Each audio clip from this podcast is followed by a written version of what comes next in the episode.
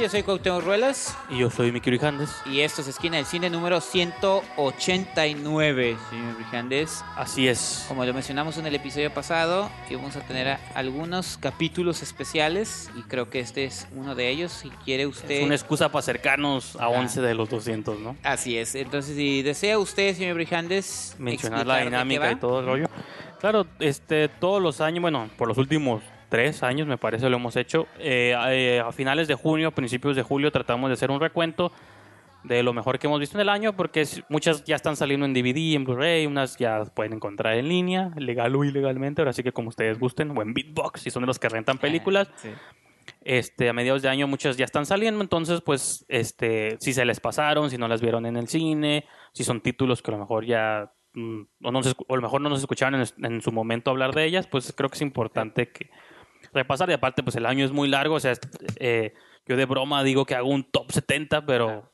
este año ya tengo 72 películas vistas en cine, entonces Ah, pues un buen número. tengo que ir discerniendo también yo cuáles me están gustando más para el- cuando haga el top, el top 10 final final, que nunca puedo hacer 10, siempre tengo que hacer 20. Sí, sí, sí.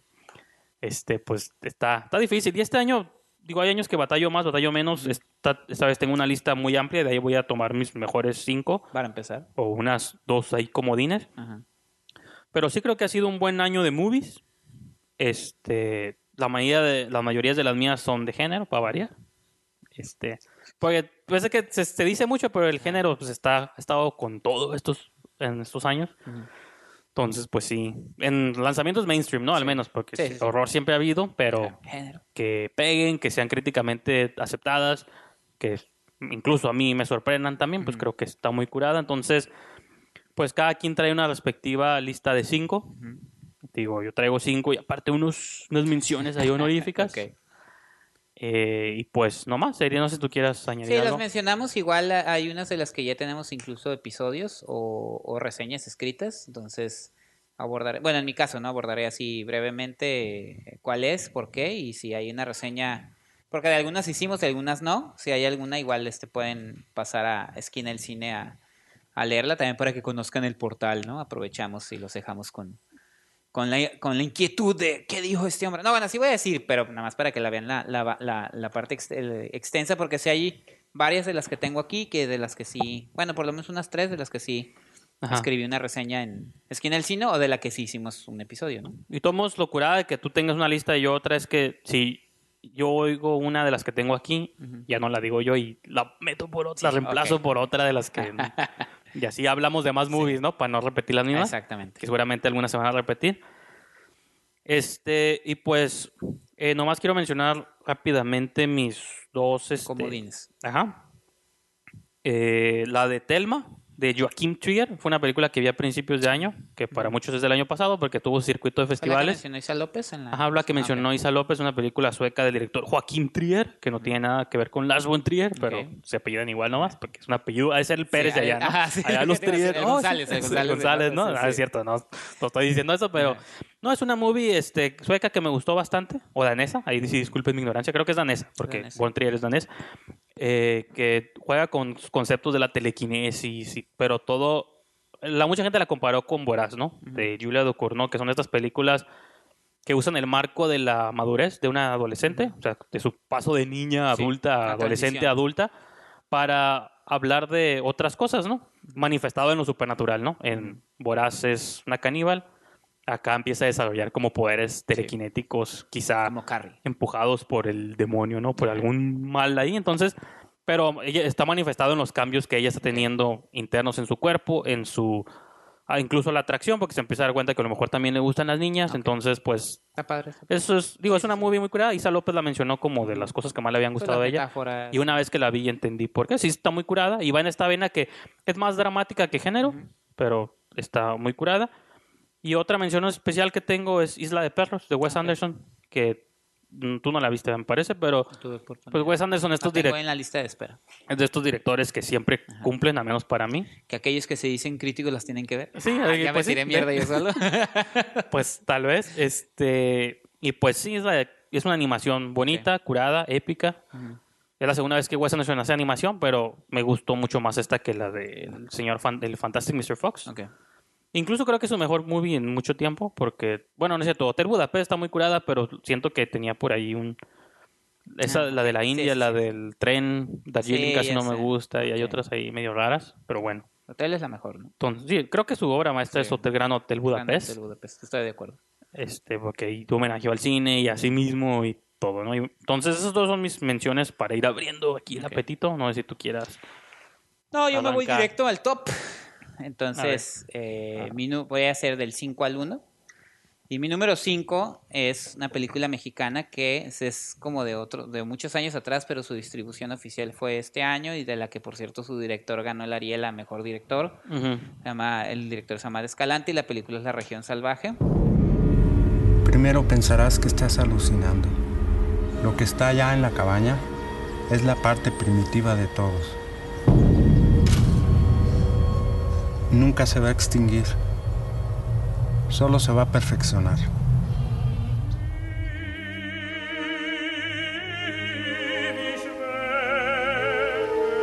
Tú le vas a gustar.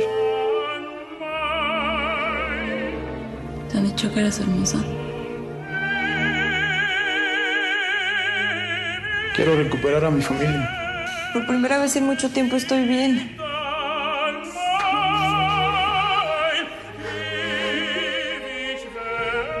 ¿Regresarías?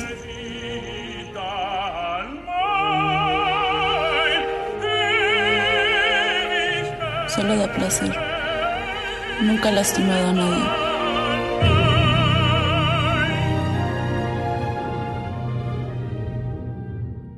Se me hizo una... Es el reflejo de cómo un cineasta puede, puede estar madurando conforme lanza un proyecto nuevo, ¿no? Entonces, en vez de ir en detrimento, como a lo mejor a algunos niños dorados sucede, él va eh, demostrando que es uno de los directores más con más, más propuestas interesantes dentro del cine mexicano. La historia de qué va, pues es, eh, es un drama familiar ubicado en Guanajuato, donde una vemos las dos historias que se van conectando, ¿no? La de una mujer que sufre eh, maltrato en su casa por uno, por su esposo, que además de ser machista, pues tiene una Sus complejos. ahí. sus complejo, tiene sus complejos. No es honesto consigo mismo. ¿no? O sea, no Exactamente, tendría, no Sí, es no tanto tiene- un complejo de que tiene ahí una aventura Sí. con su propio Al no cuñado. ser honesto consigo mismo y con su sexualidad, eso Ese es- provoca que la relación con esta chava sea tortuosa, ¿no? Entonces, eh, tiene una relación homosexual con su cuñado y como dices tú, al no ser honesto, al no aceptarse como es, pues eso provoca situaciones de machismo, de maltrato. Y son reflejo también de pronto de cosas de nosotros, ¿no? Así es. No de tú y yo, de nosotros como sociedad, Sí, ¿no? Entonces eso está padre y aparte es una chava, la otra chava que conocemos está teniendo un contacto directo con un pulpo espacial que está en el bosque y que le da placer sexual. y ese es el elemento, Ajá.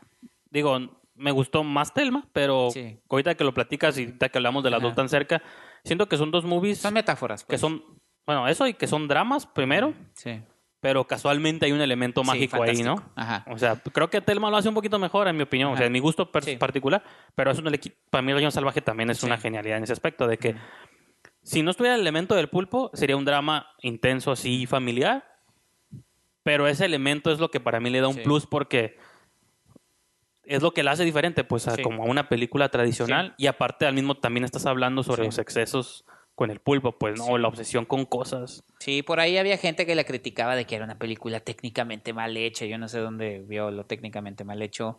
O tal vez las actuaciones no son tan pulidas como, Es la como actuación lo que gustaría, lo pero a mí siento que el conjunto o lo- o el todo que arma Matt Escalante es lo que le hace una película sin resaltar puntos a favor o en contra, sino que es una película redonda desde mi punto de vista. Digo, tal vez las actuaciones no resaltan en el sentido de, oh, este, un tour de force Sí, este sí, sí. actor, pero creo que, que Amat Escalante la sabe aprovechar muy bien, los actores dan lo que tienen que dar y la historia es precisamente eso. También había gente que decía, oh, es la historia de un pulpo espacial. No, no, no es la historia de un pulpo espacial, es la historia de un contexto social mexicano en el que se está donde hablamos precisamente de situaciones de violencia intra- intrafamiliar, de personas que no se aceptan a sí mismas como son. Sí, sí. Y en ese contexto, totalmente ambiguo, está este pulpo espacial que da placer O sea, sexual y que de eh, algún modo sí. conecta las, las historias. El hecho de que el pulpo exista no es importante. O sea, sí es, No. pero no es importante porque el pulpo es nomás como catalizador. de cómo, porque la chica con la que está, la que hay una chica que está enganchada con ese Ajá. pulpo, pero más bien está enganchada al placer, pues al no quiero sentir Sí. nada de la vida, Ajá. Quiero. nomás eh, el placer sí, sexual, físico. Quiero tirarme a esto y ya. incluso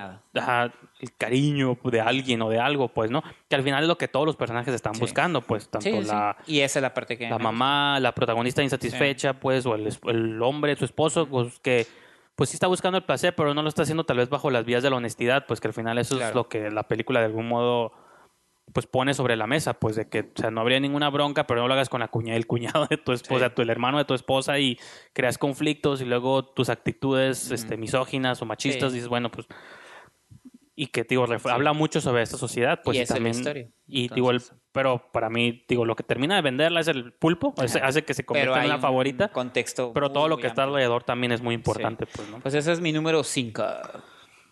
¿Cómo dije? La región salvaje de Amado Escalante. A mí se me olvidó mencionar otra que no tuvo estrenos en cines por eso y es mexicana ahorita me la recordaste tiempo compartido Ah, no voy a hablar de ella pero es un título que Sí. invito a que estén pendientes por si algún día se llega a estrenar en cartelera aquí en Tijuana o donde sea que nos estén escuchando pues pelen el ojo a tiempo compartido de Sebastián Hoffman. Creo que de las muy mexicanas que he visto este año, digo, ya lo he dicho muchas veces, pero es mi favorita, ¿no? Eh, en mi número 5 es una movie también reciente que es la de Cómo hablar con chicas en las fiestas, de John Cameron Mitchell. You have less than 24 hours to rectify the situation. You're in extreme danger. We have to leave now. I feel alive. I feel open. Sam needs hope. We'll need backup. You think you can just swallow us up? Rise up, my children! We may have cocked this planet up royally, but at least we're alive. We like to eat, we like to dance, we like to fall in love. And we try and fix what our parents screwed up. Are you lot with me?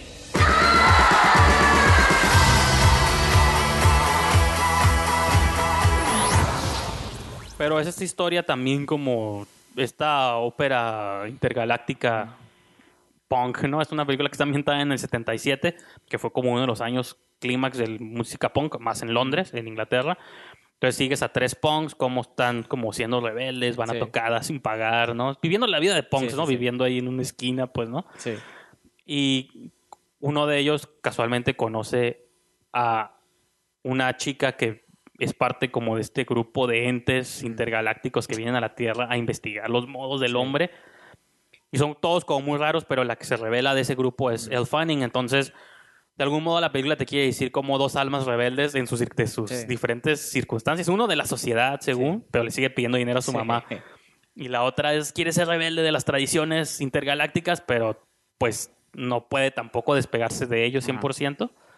Pues cómo entablan una relación de amistad, luego de romance y cómo los amigos del punk se oponen, los, los creadores de ella o sus maestros se oponen también. Entonces, pues es una fábula, así se puede decir, entre comillas, adolescente de amor tradicional, pero la estructura que maneja la película alrededor es muy abstracta, muy rara, las secuencias, hay de pronto unas visiones y números musicales insertados ahí de la nada, Nicole Kidman como una madre, una diseñadora de modas punk con pelo blanco, pero te recuerda como estos gente que y se burla la película de eso de estos artistas que ya entraban a sus 40, 50 Ok. y siguen con la Sí, mentalidad sí. de, de que ya, güey, te entiendo cuando estos chavillos Sí. tienen 18, 19, Pero no les tú, compro ¿no? su rebeldía, pero ella sigue siendo se sentona, ¿no? yo tengo estos movimientos punk y 50 y dices, no, pues, Sí. eh, este, pero siento que ella se burla o la película se burla de esos de, esa gente que se queda, pues. ¿no? Tienes que evolucionar Ajá. para crecer y madurar, no te puedes claro. quedar atrapado. Pues es como una coming of age, ¿no? Sí.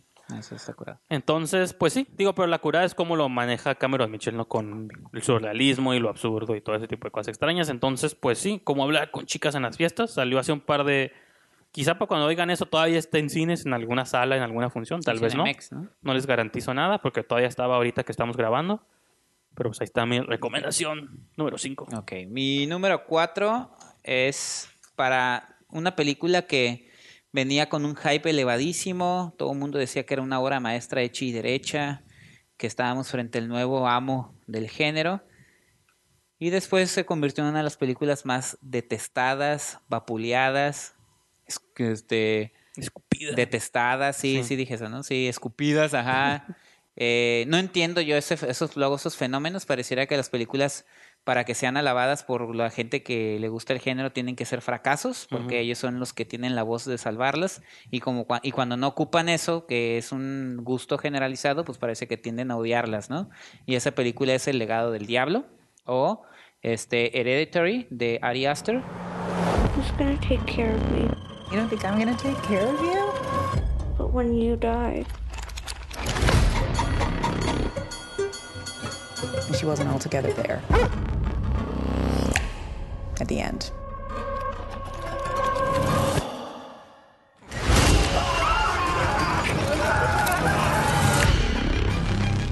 Mom? I don't like this. Dad, I don't like this. What's happening? Enough! Don't you ever raise your voice at me! I am your mother! Please stop! Mom, what's happening? Make it stop! Make it stop! I just don't want to put any more stress on my family.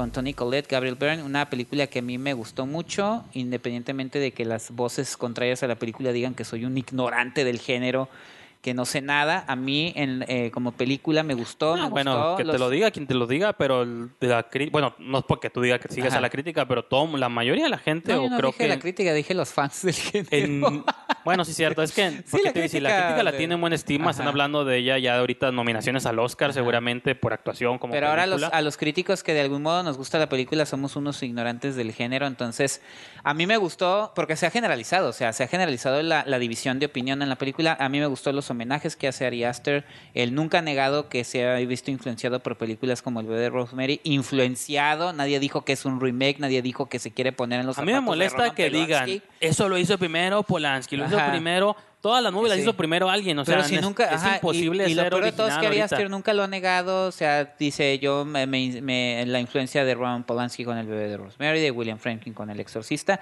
eso no significa que el legado del diablo Hereditary sea el exorcista ni sea el bebé de Pues Rosemary. no, o sea, son referentes. Y, y nuevamente, o sea, es una película que habla sobre un problema familiar, sobre, eh, aparte, eh, sobre la, la muerte de la, de la abuela, de la matriarca, digamos, ¿no? De la, la mamá del personaje de Tony Collette, y Tony Collette conforma su familia con, con Gabriel Byrne, sus dos hijos, una niña, un adolescente, y poco a poco la, la película va desencadenando una serie de eh, herencias, ¿no? Familiares. Pues el título te lo dice. Ajá, que va, que va rayando ya en lo sobrenatural hasta partir en una, en un, eh, hasta desembocar, ¿no? Prácticamente en el pandemonium en la tierra, no visto en, eh, en- a nivel Sí, sí. épico, pero es una representación eh, de la llegada de uno de los dioses del infierno. No sé si estoy Ujú. spoileando o no. Nada más quiero decir eso porque a fin de cuentas también hicimos un episodio donde hablamos de la película. Nada más resalté con lo que inicié, porque eso no lo mencionamos cuando hablamos de la película, pues prácticamente Sí, pues, pensábamos que iba a ser un, una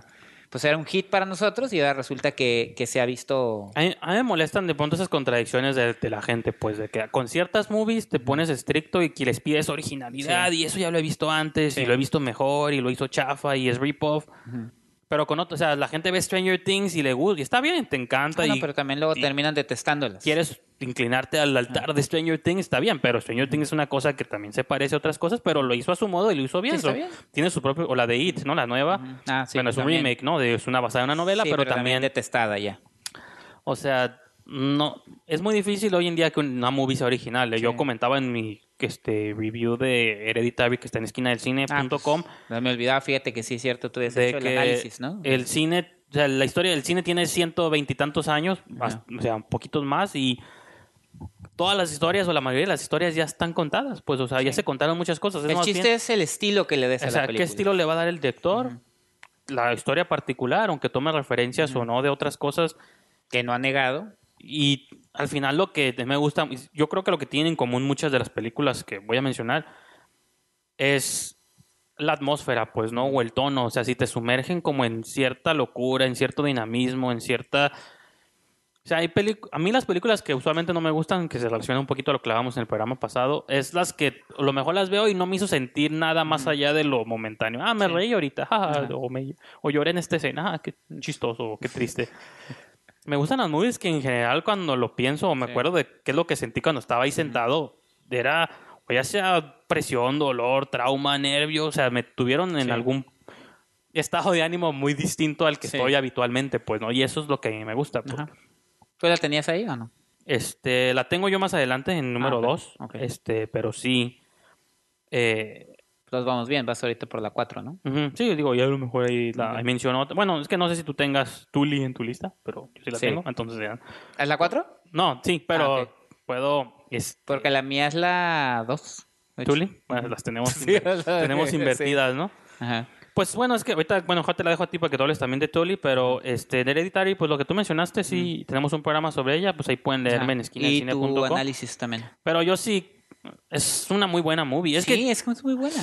está el debate este entre qué es terror hoy en día, que Ajá. si está de moda el terror este, de, ¿cómo dicen? Elevado, ¿no? Que le llaman Ah, hace- en el programa pasado decíamos acción arty, ese es terror arty. Sí, ter- S- eh, Acepto yo que el terror ahorita está pasando por una fase crítica muy buena, que es algo que no es muy común. Usualmente el cine de terror. Y que pareciera que a los que les gusta el género desde hace mucho les molesta. Ajá, Porque pareciera o sea, que se está saliendo de su nicho. Pero no, nunca va a dejar de haber movies bizarras. Siempre va a haber movies raras. O sea, siempre va a haber Sí, sí, sí. bizarras. ¿Y qué es esto? ¿Quién lo hizo? Ahorita Porque también la están tildando de que ahora es mainstream. Ahorita Al hay- principio era indie, ahorita es mainstream. Pero ¿qué tiene? O sea, hay, Sí. hay- qué bueno que hay movies de terror mainstream Ajá. que están curadas, porque por mucho tiempo era nomás este, parano- actividad paranormal Sí, y sí. cosas así. Por ejemplo, hay una movie ahorita que se llama The Endless, que lo están hablando mucho de ella, que también maneja temas muy similares y mucho. Esta es la verdadera movie indie, Sí. pues sí, porque es mucho más indie, pero Y te apuesto que si tiene éxito, es mainstream, no sabe nada. Y pues no, o sea, es- está bien. O sea, yo, otra que tengo en mi lista es spoiler, pero la de Quiet Place es otra película que Ah, ok. Bien. Sí, me gustó mucho, pero no. es. Y es el lado opuesto de la moneda. Me gusta porque es el lado opuesto de la moneda del género. O sea, las dos son terror, pero Hereditary es la versión arty o intensa. A Quiet Place es la parte cumplidora del, Sí. del cine de terror palomero, de que Sí. te gusta el horror, ve a ver Quiet Place Sí. y te va a encantar. Hereditary es, te gusta el horror, Ah, pero pues vela, pero te advierto ajá, y te vas no, a es- no es deprimir. lo que tú esperas, ajá, sí. Y, pero eso está, para mí eso es parte también del drama, pues, de que digas, o sea, está suave. A mí me, digo, me emociona en ese aspecto porque más gente habla de horror y eso significa que más estudios le van a apostar a este género. Claro. Y así como va a haber churrazos, va a haber cosas buenas, eso es también una gran Sí, ventaja, ha pero muchos. no es algo del momento. Películas buenas siempre ha habido, nomás que ahorita está pasando por un buen momento Sí. ante la crítica, pero también eso se presta a lo que tú mencionas, de que haya toda una oleada de detractores. Sí. Pero Que, pues ya lo hemos estado hablando en estos programas de que eso viene con todo. Sí. día ya.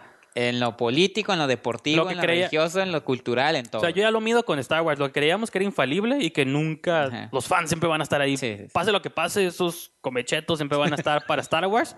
¿No? Eso dividió. Y dices, ah, cabrón, pensábamos que esto era infalible. Hasta Star Wars se dio cuenta. infalible. O sea, Han la de- Solo. la de Han Solo te tronó y hasta- ya creo que ya Ajá. Kennedy todo. No, sí, pues si tenemos que hacer buenas movies, ¿no?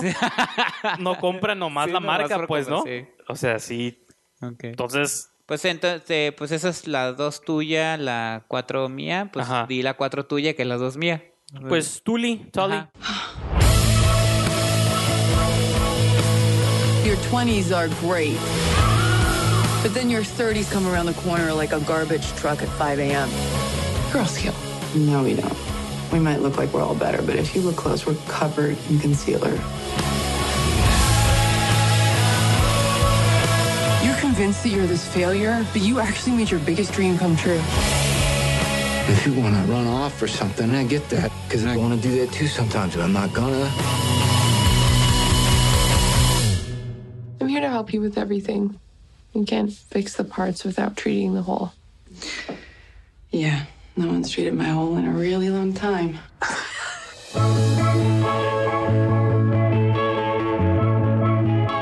Es una película eh, de Jason Reitman. Ajá. Con Es su tercera colaboración con Diablo. Cody. Ah, perdón, yo mencionaba, iba a decir la. Ah, Diablo. Cody, su segunda con Charlize Theron, perdón. Ajá, es como parte de una trilogía no Sí. oficial. O sea, es Juno, Young Adult y ahora es este Tully. Eh, que de algún modo las tres han contado diferentes etapas como de una mujer, diferentes mujeres, ¿no? Pero Sí. siempre es como. Yo siempre, siempre creo que Diablo Cody, la guionista, de algún modo se plasma en la etapa que está ella, es en la etapa que plasma a sus personajes.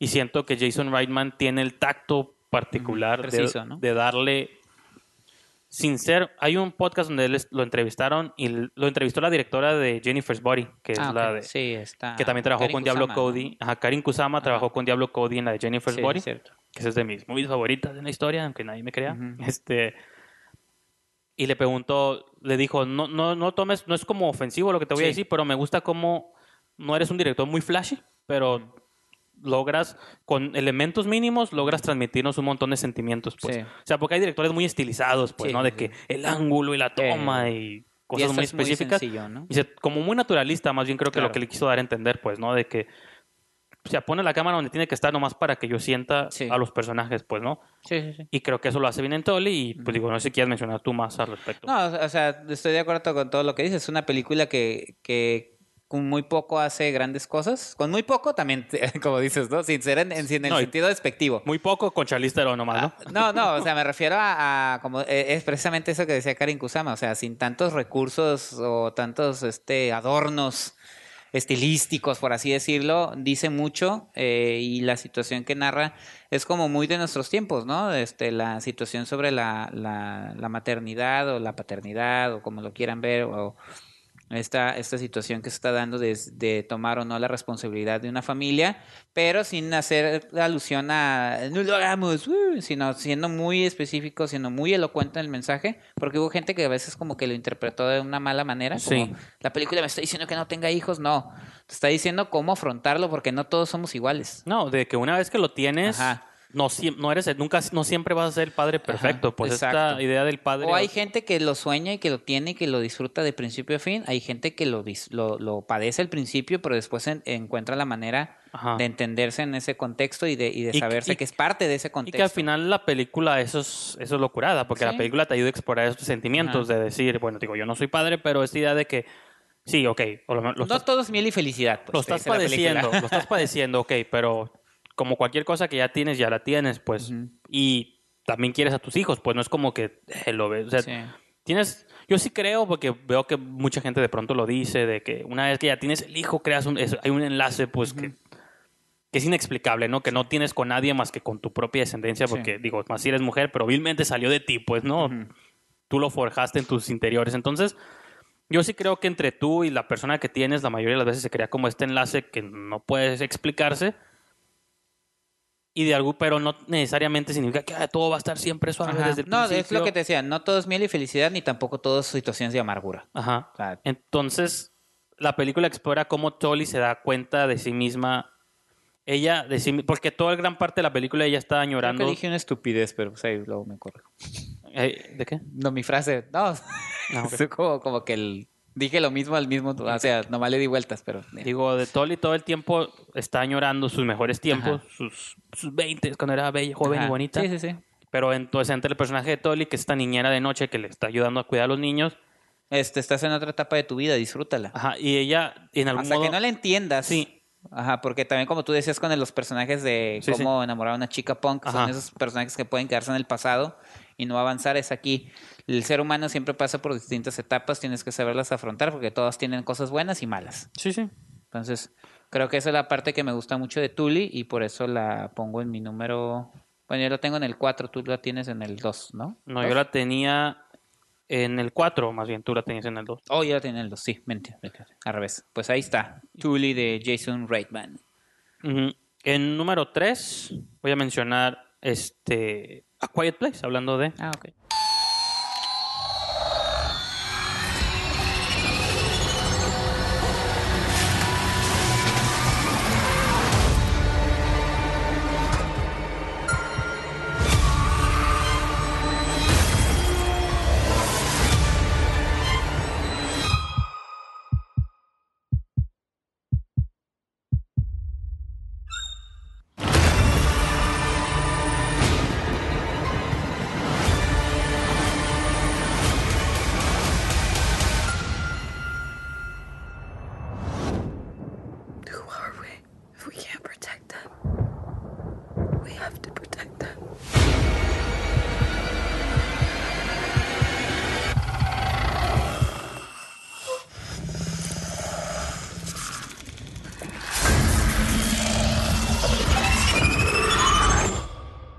Es una movie que, eh, digo, cuando yo vi a Quiet Place no sabía que iba a salir Hereditary eventualmente en el mismo año, ¿no? Pero para mí a Quiet Place por mucho tiempo era esta idea de...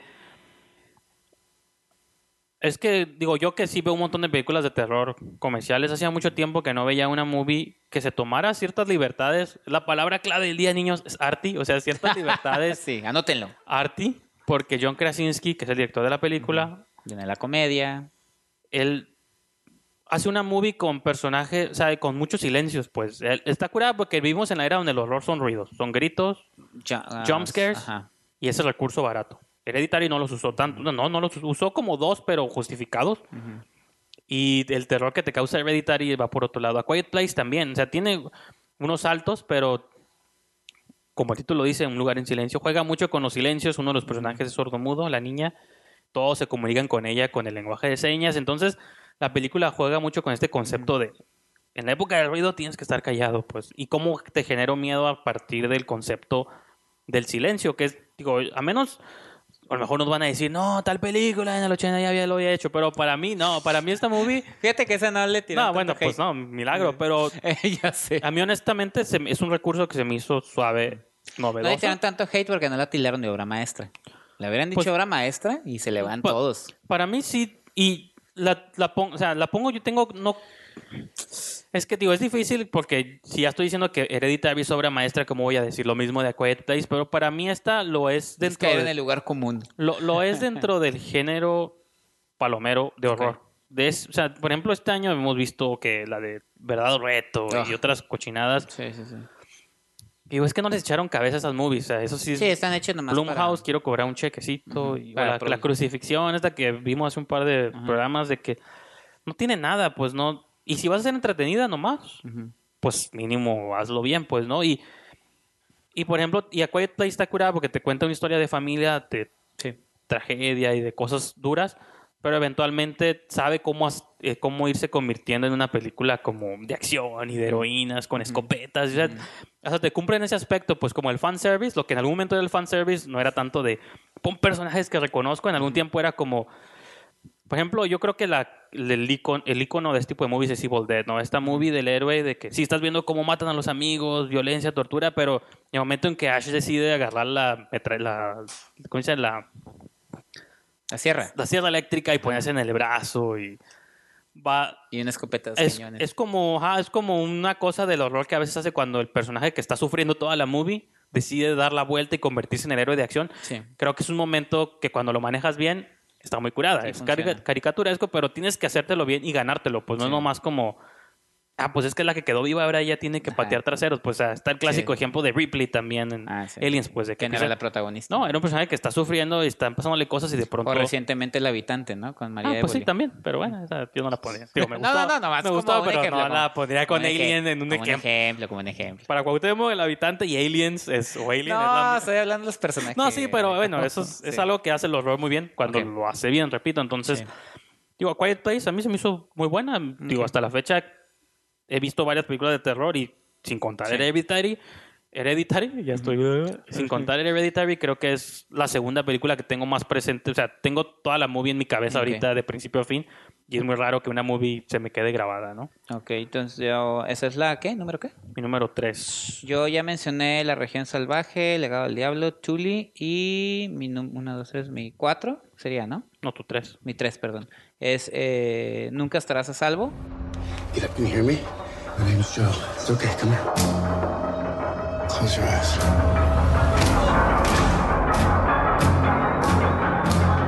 Where are you going? Taking you to your dad.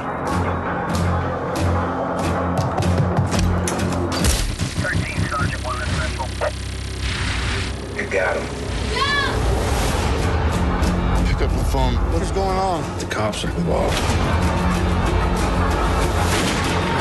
She?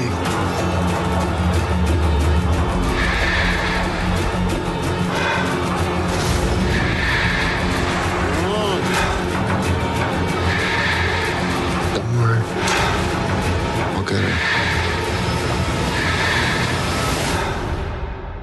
It's okay, Joe.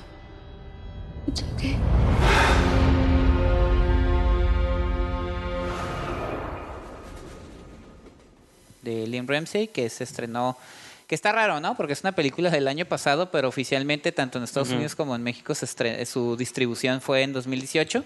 Entonces es considerada película de este año que se llama You Never You Never Really Hear. You were never, Never really, really here. here. Realmente sería Ajá. nunca estuviste aquí, la traducción. Y aquí es Nunca estarás a salvo con Joaquín Phoenix. Se me hizo una, una estupenda película en Muy muchos intensa sentidos, también. Muy intensa, los personajes muy bien definidos.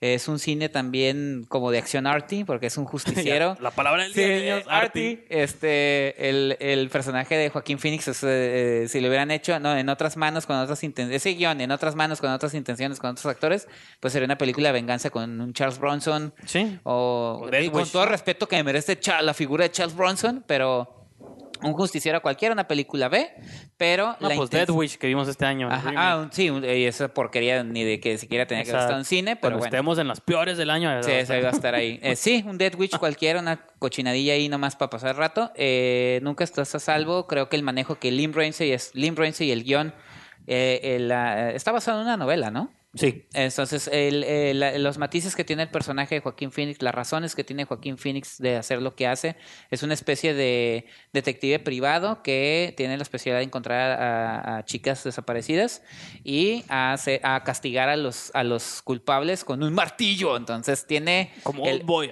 Ajá, tiene- sí, ahí, ahí vas, ¿no? Old Boy lo Ya, hizo Old mejor. Boy lo hizo Ah. primero. No, no, no, pero de que lo a mí me vino a la mente, pues, pero sí, el- lo de hoy es arte y lo vi en otra Y- película. lo vi Sí, lo vi mejor en otra película. No, este, eh, muy buena cinta, dramática, intensa, eh, eh, sutil, porque incluso las escenas de acción en las que él eh, toma la- el martillo y los aniquilas están hechas de una manera que no alude al morbo, que no alude a la, a la, a la, a la- a la- a mostrar sangre por mostrar sangre. Y se comparó también con Taxi Driver, tiene algunas eh, similitudes. pues no es lo allá del hombre mayor y la niña. Sí, la niña, o sea, es una Jodie Foster, ¿no? Acá. Digo que en, en Taxi Driver Ajá. era prostituta, ¿no? Bueno, Era, era una niña que, que, dedicado que su- escapó de su casa Sí. y que terminó en la prostitución, ¿no? Entonces- digo, de algún modo, digo, obviamente una niña no puede tomar esas decisiones, pero creo que en esa movie era voluntario, entre comillas. Ah, pues porque Forzada, estaba, bueno, sí. estaba el Sport, que era Harry Sí. en, Ah, sus, sí, cierto, en sus jóvenes gorrito. 30 y bien ponchado. Este, pues eh, son, son chicas que de algún modo él manipulaba, ¿no? Entonces, Acá en el en caso son esta secuestradas. es una versión forzada, pues, de eso, ¿no? son O sea, secuestradas, digo por los paralelos, pues, de que porque... Sí, acá se trata de personas así Sí. ya en una situación eh, cruel de este pues secuestradas, o sea, Sí. totalmente en, en una habitación eh, contra su voluntad. Acá pues Jodie Foster pues según ella, oye, vivía la vida loca según ella, ¿no? Era una especie de manipulación también de parte de sus personajes, pero bueno, cierro con eso, nunca estarás a salvo, véanla, este es una estupenda película, yo creo que no tardará mucho en verlas en plataformas como Cinepolis Click o,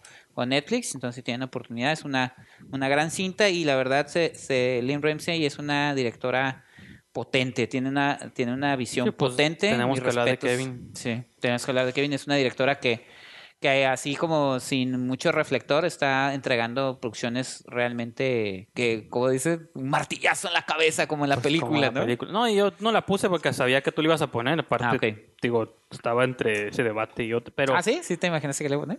sí, pues es que tú me has mencionado en el programa que era de tus favoritas. Sí, que yo ya la estoy postulando para el Oscar en todo. ¿no? Es, no, pero eso está bien. Digo, Ajá. Yo las, a mí yo lo que le admiré más que nada es esta vibra en la que te mete, ¿no? Esta como, voy a repetirme, pero esta como atmósfera o este tono extraño, sombrío en el que te pone.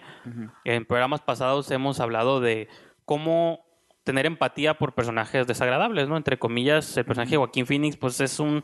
Es un este, asesino. Es un asesino por encargo, su trabajo es duro y luego... Pero la manera en la que Liam Ramsey te lo pone. Pero una vez que te lo pues, entiendes su pesar, pues, ¿no? Sí. O sea, Es una desde... persona dolida, sí, exacto. Yo lo veo desde como... Y que no disfruta lo que hace, que no le sirve de nada más que para, no sé, como que ocuparse Sí. en algo, porque está, Desde cómo se sienta, pues... está al borde del suicidio Sí. incluso. Desde cómo se sienta te das cuenta, pues digo, es algo muy simple, pero Sí. te das cuenta que hay un gran actor detrás, Sí, pues. sí, sí. Que también esas, esas similitudes tiene con Travis Blakely, porque Travis sí. también es un suicida. No, y que estamos hablando de Robert, no, y que digo, Robert De Niro, Joaquín Phoenix, pues estupendos actores, ¿no? de sus respectivas generaciones Pero eran aquí los volvemos actores, a lo pues, ¿no? mismo. El estilo que le das, la potencia que tienes como director, Liam Ramsey, la neta, se, se, que su estilo habla por, por ella, su mano, digo, el estilo que tiene es sublime, pero bueno, ahí está. No, sí, es una gran movie. Ajá. Mi número 3, tengo Venganza del Más Allá, Revenge. Oh, ya. Yo- ah, sí. ¿Cuál es esta? No, pues incluso publicaste una, una reseña de, de esa ¿De película. qué en- cochinada estás hablando? Ah, sí, no. Sí. Revenge de la directora francesa Coralie Fargot. Fargot, no sé. Ah, Puro, pura, ¿Cómo pura pronuncia? directora francesa. No, dan- ah, no, el otro era Puro europeo. Yo aquí Europeo, puro cine europeo, europeo, güey. So, tell me, what is it you don't like about, about me? You're not my type, that's all.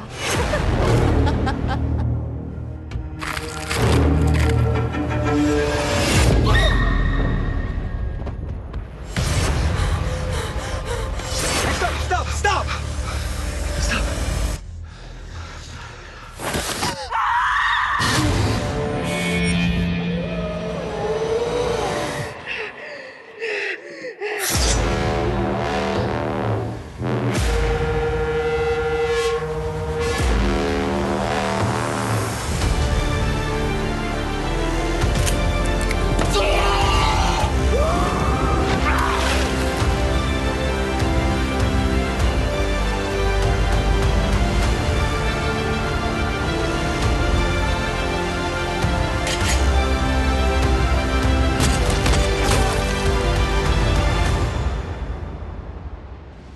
Los americanos no me merecen, güey. Sí. No, Jason Ni los mexicanos tampoco. te Jason merecen. Reitman, no, tiempo compartido. Ah, sí, sí. ah, total. Eso, no, ya, o men- me mención honor- bofeteaste, me acabas de bofetear. Mención honorífica, Sí, no sí, merecía un número en Ahí el ya sé. ranking. Este, no, pues Revenge, es de, Co- de Coralie Farguit, que es esta directora francesa, de su ópera prima. Y También es una movie que en, el, en los circuitos o en el festival de género estuvo llamando mucho la atención de que la gente se vomitaba en la sala y gente se salía y cosas así. Iban con bolsas y había ambulancias afuera. Así como lo pasó con Boras, que fue de mis películas favoritas del año pasado. Eh, Revenge es una historia de venganza, pero creo que lo que hace, la que la hace diferente, y la directora lo ha dicho en varias entrevistas, dice, sí, le están adjudicando ya cosas como de liberación femenil, de que ahorita en los tiempos, que quiero ser la voz de las mujeres, pero está curada porque fue muy honesta. Creo que también lo dijo en el podcast que hizo con Mick Garris, donde dice, yo desde chica, una de mis películas favoritas era Rambo y yo quería ser una heroína de acción Ah, sin justificaciones, pues, de que porque la viola. O sea, ella más bien, Una historia de venganza, Lo- prácticamente. digo, la opinión que tengan sobre eso o no, pero ella nomás quiso usar la violación como un detonante, no como un statement. Pero la gente, todo el mundo, oh, es un statement, ¿no? Y otra Pero entrada, eso pasa con las películas. otra digo, entrada más en el cine de violación, pero ella... Acuérdate realmente- que cuando el director eh, Sí. hace la obra y la suelta, el público es el Ah, sí. público. No, y sí. el público puede interpretar. Ah, no, sí, está, cosas, pero ¿no? está curada. No, si lo interpreta está Decían bien. que la mosca de Cronenberg era un statement sobre el SIDA y Cronenberg Pues dijo, ah, órale. No, no, pues yo no.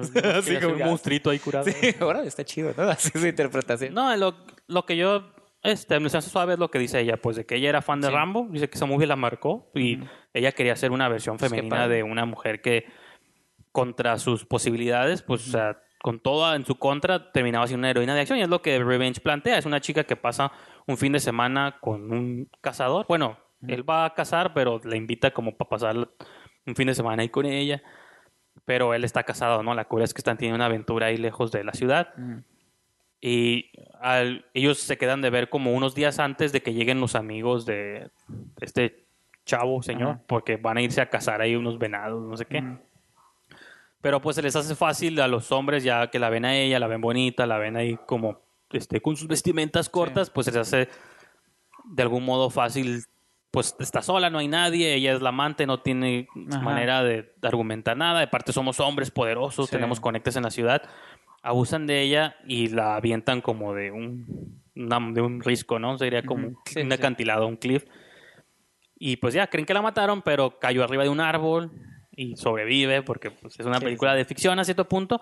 Y también está muy estilizada, pues, ¿no? Creo que Coralie usa muchos recursos de- también como de historieta en lo visual, pues la- en el podcast también de Mick Harris ella menciona que fue muy inspirada por Mad Max Fury Road, a pesar que es una movie muy nueva, pues yo quería mostrar el desierto naranja con un cielo azul brillante, ¿no? Entonces la película tiene unos colores muy chillantes, muy neón, y de hecho ella, por ejemplo, la protagonista todo el tiempo trae como unos aretes o rositas neón con forma de estrella, entonces está curada porque llaman la atención, el cielo es azul, la tierra naranja y rosa fuchsia. reluciente. Entonces está suave porque sí sabes, entiendes como lo que está planteando y aparte es una movie que también, eh, fuera de todos sus elementos visuales, eh, la tensión que te genera, pues a todo el, de un punto hacia el final de película estás tenso. Eh, tú pensarías que no, porque son nomás cuatro personajes, pero hay un montón de sangre, de tripas, cosas volando. Hay una parte uno de los personajes, ella deja como vidrios en el piso, él no trae zapatos y se clava un vidrio y se toma el tiempo la, la toma de ver cómo se quiere sacar el vidrio del pie y nomás no lo alcanza porque se le Sí, se está dentro. metiendo más, ¿no? Entonces, un montón de sangre y cuando, de hecho ella cuando cae encima del árbol, cuando ella se sale del árbol, pues el agujero que le quedó en el torso empieza a derramar litros de sangre. Entonces, es como esta violencia exagerada, Sí, pues, sí, ¿no? sí, sí, Y me gusta porque Coralie pues es una nueva generación de directores y está chistoso que sus influencias son los directores que Rudos. que cualquier persona joven tendría como influencia. Ella dice, oh, yo vi Tarantino de Kill. Bill cuando era chica y admiré su sangre. Pues, o sea, está suave porque ya estos directores están dejando su escuela en nuevos directores. Pues Ajá. cuando Tarantino se influenció por... ¿Quién, quién dirigió Rambo? ¿Cosmatos? ¿Sí? George No, P. Cosmatos. No sé, fíjate. Sí, es el creo que papá sí. de, Ajá. de Panos Cosmatos, Sí, ¿no? sí, sí. Entonces dices tus directores ru de, Sí, sí. De, de- de- pues de la vieja guardia de acción. Ajá. De eran los que sean las movies de acción en los ochentas. Esos. Sí, que era esta violencia nomás. Sí. Sí, digo, Tarantino siempre ha debatido. Ahorita creo que ya no sé qué tanto haya muerto o no este debate, pero hay muchas entrevistas que pueden ver de él en YouTube en los noventas de que él siempre se le acusaba de que tú, este, ¿cómo dice? Ap- apologista a la Sí. violencia, pues, ¿no? De pones la violencia como algo cool. Y Guy Ritchie también de pronto tuvo poquito de eso. Robert Rodríguez No, también perdón. tiene algo de eso. Eh, fue Ted Kotcheff. Eh, George P. Cosmatos hizo la 3. Ah, ok. no, perdón. Como Rambo, es- Rambo, Rambo. Sí, sí, como estas movies de apología a la violencia, pero Tarantino siempre tuvo este statement de, pues, para mí la violencia es cinemática y es bonita la sangre y la quiero plasmar y que es algo que es muy del cine japonés también, o sea, el cine como japonés de venganza siempre fue como estas historias de lobo solitario y Lady Snowblood, las movies que lo influenciaron a Tarantino. Son movies que eran apologías a la violencia, pues si o se ve curada una katana a partir de un cuerpo. son estupidazo. Sí. George P. Cosmatos hizo la 2.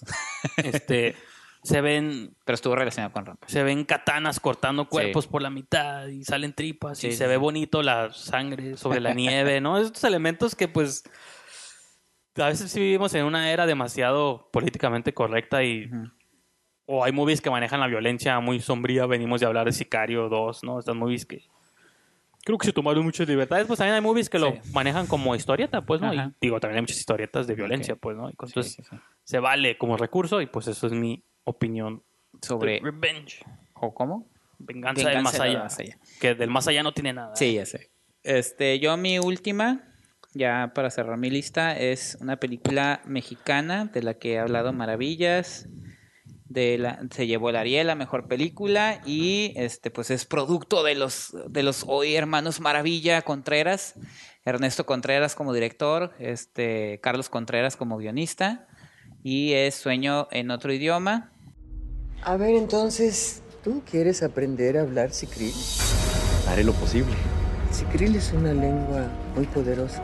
No queremos que se muera, pero tampoco queremos que caiga en malas manos. Mire, todo lo que deseo es grabar una serie de conversaciones en Cicril entre usted y, de ser posible, Don Isauro. Largo. ¿Por qué están peleados Don Isauro y Don Evaristo? Se enamoraron de la misma mujer. Evaristo casi mató a Isauro por quedarse con María. No se han hablado como en 50 años. Evaristo Asdine. Asdine. Si Don Isauro nunca les hizo nada, ¿por qué tu abuelo se sigue sintiendo tan amenazado? No sé. Mi abuela siempre decía que cuando eran chicos hacían todo juntos.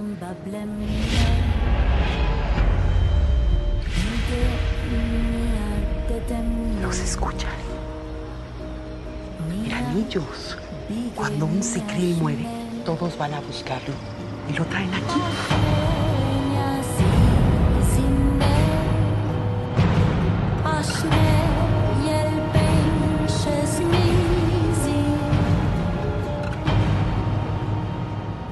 Pueden ver mi reseña en Esquina del Cine en Me el retiro. podcast. Te dejo hablar. Pueden escuchar eh, mis comentarios también en el especial del Ariel que hicimos. Pueden leer mi reseña en esquinaelcine.com, mi reseña escrita. Es una película que me parece eh, maravillosa en muchos sentidos. Es un gran guion, es un guion que maneja el drama, que maneja el suspenso, que maneja el realismo mágico en algunas partes, este, que te lleva a muchos lados, que también eh, se dieron a la tarea. ¿De qué trata la historia? Pues son dos señores, es, es hasta un lingüista que llega a, a un pueblo en Veracruz que está en búsqueda de los últimos hablantes del Sicril y los... Una lengua perdida. Ajá, ¿no? una lengua perdida, que los únicos dos hablantes que quedan pues están peleados entre ellos y la historia nos dice por qué están peleados entre ellos y eso da pie, te digo, a, a suspenso en un sentido porque primero te juega una carta muy común de ah, los problemas de, de amor, pero Sí, sí, sí. son de amor, pero son hacia otra, hacia otra, eh, otra visión, este, bastante bien manejado, bastante creíble, bastante este empática con el público y aparte los personajes están bien definidos. El Carlos Contreras se dio la tarea al guionista de inventar el cicril, o sea, el guion tiene muchas cosas del- de las que pocas veces se habla en el cine mexicano, porque a veces siempre dicen que, que se adolece un poquito del trabajo de guion. Creo que Carlos Contreras se, se- se- es un estupendo guionista y eh, eso te digo, y aparte también cómo maneja, a pesar de que el cicril se ha inventado, Sí. eh, lo que hay alrededor de las culturas eh, eh, en México, cómo, cómo valora- valorarlas, cómo respetarlas y cómo alrededor de eso se desarrolla todo esto. Entonces, creo que tiene todo, te digo, tiene drama, tiene suspenso, tiene, tiene personajes muy bien desarrollados. Se me hace la cinta mexicana la mejor que he visto en lo que va del año y probablemente sea la mejor del año. Habrá más películas, obviamente, este, pero eso se me hace que tiene como todos los puntos bien niveladitos, ¿no? O sea, tampoco voy a decir aquí como la palabra básica, obra maestra, ¿no? Pero todo es obra maestra. Todo es obra maestra, ¿no? Pero también lo vi mejor realizado en otra película de 1900, nah, no es cierto, ya ves. Felipe Casals me planteó. Ajá, y este es un drama arty, me faltó decir también. ah, pues de hecho sí es un drama. no, pero lo, lo interesante de esta película es que no cae en los abismos del drama trágico, este latigazo en la espalda eh, devastador del cine mexicano que tanto se critica. Habla de un romance, pero tampoco en el sentido más comercial que se, que se dice. Creo que esta película es el claro ejemplo de cómo se puede equilibrar lo, otra vez va la palabra, lo arty con lo comercial. Entonces. ¿Funcionó eh, bien en taquilla? No sé. eh, le fue bien porque duró varias semanas en taquilla. No fue el boom, No, pero pues, fue una película que se que Sí, me acuerdo que duró varias semanas. fíjate, sí, de boca en boca y la gente que lo miraba la miraba. Yo vi pues, de pues, un, un porcentaje de 10, una, un comentario malo. Yo era el malo. ¿no? Tú eras ahí, ¿no? Entonces, me parece muy bien y este, estupendamente bien actuada. Ernesto Contreras se perfila como uno de los mejores directores de cine mexicano y Carlos Contreras como uno de los mejores guionistas del cine mexicano. Los hermanos Coen, Contreras. Coentreras. Y eso lo dijo Sergio Zurita en un programa. Coentreras. ya no lo voy a decir, entonces, Entonces, no, yo dije los, los hermanos maravilla del cine mexicano. Entonces, Pues quisiera estar de acuerdo, no lo estoy, pero respeto a su opinión. y de este, la mayoría. pues repito, ahí están. De hecho, no me he cansado de alabar esta película, entonces pueden ver mis comentarios en diferentes plataformas. Véanla, Sueño en otro idioma de los hermanos Contreras. Pues muy bien. De esa- Contreras Brothers, ¿no? Suena como Video Homes, ¿no? Sí, de, de- de Contreras Brothers. Sí, ya sé. O Márquez Brothers. Sí, sí, ya sé, Márquez Bros. Eh, pues ese era tu número uno, ¿va? Sí. Número uno, Tom Raider. No, no es cierto. Con Alicia Vikander. Con Alicia Vikander, güey. El mejor, la mejor adaptación de un videojuego. De hecho, sí creo que es la mejor adaptación de un videojuego. Pero no es la número uno. Entre esa y Rampage, pero bueno, no, no número uno.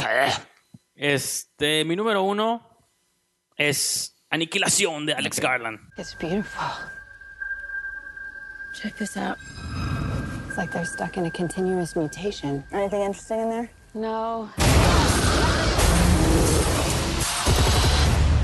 Sharks have teeth like that. Not possible. You can't crossbreed different species. What is it? The soldiers on the last expedition. They went crazy, or something in here killed them. Something's come through the fence. Through the fence? We have to go back. I can't go back. We can camp here tonight.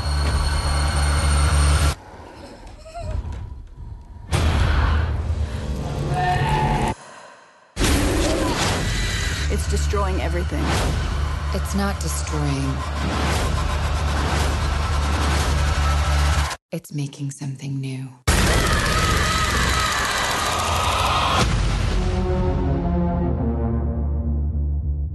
Me Cada quien en sus Así géneros. como tú sabías que Sí, sí. nunca estarás a salvo, iba a estar en mi lista, yo sabía que sí iba a estar en tu lista.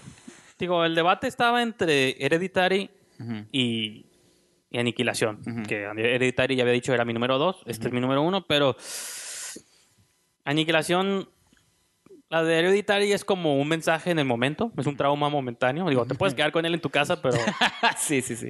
es algo... la- creo que el mensaje de aniquilación lo sentí todavía como que resuena un poco más místico, más extraño, más como más general, ¿no? El Hereditary es como muy pum de golpe. Eh, y más que nada, pues, porque Alex Garland es su segunda película como director, aunque muchos dicen que es la tercera, porque él dirigió Dread bajo Ah, sí, sí, sí, calmadito. No, de hecho, lo, Carl Urban lo.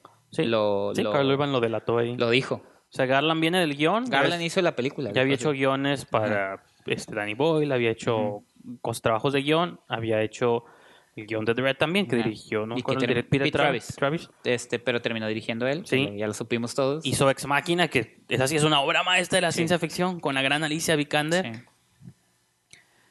Y pues estaba qué va a hacer en su segunda película. En su segunda película se distanció lo suficiente como en, en, su, en el estilo. Todo el mundo esperaba como lo mismo. Creo que con An- Aniquilación se tomó una ruta como más, más calmada, más pasiva. Era Una película que también le dio ciertas dificultades Sí. para la distribución, precisamente porque por en eso estás México, mencionando. en México no llegó en cines. No, y no llegó a muchos países, eh, solamente Estados Unidos, Reino Unido, China, creo. No, a Reino Unido no le llegó, por eso él estaba molesto, porque él es inglés y dijo Ah, Sí, perdón. chafa que en mi propio país no pueda ver Sí. mi público, mi público, ¿no? Sí, tuvo, tuvo un lanzamiento limitado y a nosotros nos llegó directamente a Netflix, precisamente por lo que mencionas. Pero Sí. continúa. No, y de porque las un- complejidades pues de la historia, ¿no? Porque es una movie difícil de ver. Que no o es sea, justificación. en- en- entiendo, o sea, justifico cuando No. Paramount en el sentido porque con Mother ya le había ido así el año pasado. Pues Eh, es no se querían arriesgar. Mother fue a mí muy favorita. Paramount está con todo ahorita conmigo porque me gustó mucho la de Mother, pero esa movie la lanzaron y fue también ahí Sí. muy divisoria. Aniquilación también es una movie que en Estados Unidos fue recibida con división, de que no, porque es ciencia ficción, pero no es ciencia ficción de balazos, pues aunque Claro. sí los tiene, pero no va por ahí, te quiere sumergir. Tiene unas en- secuencias de acción muy buenas, pero quieres- son pocas, son un Sí, par, yo creo. te quiere sumergir en un mood, o sea, Garland ha mencionado de influencia este Stalker de Tarkovsky, pues entonces ya más o menos todo, el mundo hace esa saben como por dónde va. Tarkovsky lo hizo mejor. Sí, entonces ya no la vean, pues. O sea, son este grupo de mujeres Oye, en espérate, ciencia ficción arty. ya ciencia ficción arty. Sí. Tarkovsky lo hizo par de mejor. pretenciosos, No, pero es que aunque no queramos sí son, Sí, o sea, es que sí, sí es, pues no es, no es Valerian, pues, Sí, el que me gusta, no, es, no es Arty, pues, ¿no? O sea, es un grupo de mujeres, empodera- empoderación femenina. Natalie Portman, Tessa Thompson hablando de Ajá. eh, Jennifer Jason Lee, no me acuerdo los demás, Gina Rodríguez me parece. Eh, sí, Gina, Gina Ramírez. Ramírez, Rodríguez, Ramírez, bueno, es un apellido latino por Ah, excelencia. no, no, no, muy Ok. buena actriz, a mí me Esta encanta. de Jane the Virgin. Ajá. Gina Rodríguez, ¿no? ¿Es Rodríguez? Sí, tú síguele. Ok. Entonces este grupo de que entran a esta burbuja que es como el The Shimmer o el resplandor que le llaman, donde cosas extrañas están pasando dentro de esa burbuja, gente entra pero y ninguna sale y cuando salen ya no salen como entraron originalmente. De hecho el esposo de Natalie Portman es Oscar Isaac. Él regresó como trastornado, casi enfermo, con una condición ahí que lo está deteriorando. Entonces ella pues ya sin nada que perder, con un esposo que ya daba por muerto, regresa enfermo, Gina Rodríguez. decide Yo dije mal. Sí. Sí. decide internarse a esta burbuja con este grupo de mujeres porque es lo, ya habían entrado puros militares, ahora querían mandar un grupo como de científicas.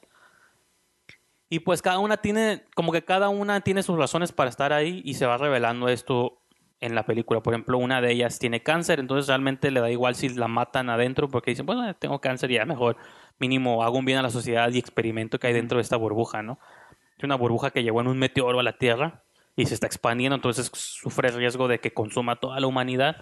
Entonces tienen que entrar a ver cómo detener esta amenaza. Pero pues ya que están dentro nomás empiezan a pasar cosas extrañas, criaturas, está mutando su ADN, los personajes empiezan a convertirse en plantas o en otras cosas. Hay una cruza como de oso con... Están mezclándose con su entorno. Sí, como que esa De burbuja está fusionando el ADN porque lo que la movie te quiere decir se llama aniquilación porque esta burbuja está aniquilando, Pero está generando. pero la otra cosa. aniquilación se puede interpretar como creación, pues de Ajá. decir una cosa muere, pero realmente cuando algo muere surge otra cosa. Entonces mato para crear vida. Entonces la movie juega mucho con estos conceptos, pues de la muerte, la destrucción y cómo de ahí salen cosas con vida. Y eso es como tres cuartos de película y la secuencia final, que es para mí donde la movie se termina de convertir en una genialidad arty de estos tiempos. es como este, hay un ente ahí que, re- ¿cómo se replica tus movimientos y tu forma y Natalie Sí. Portman hace como una danza ahí extraña Un con él. performance acá locochón, ¿no?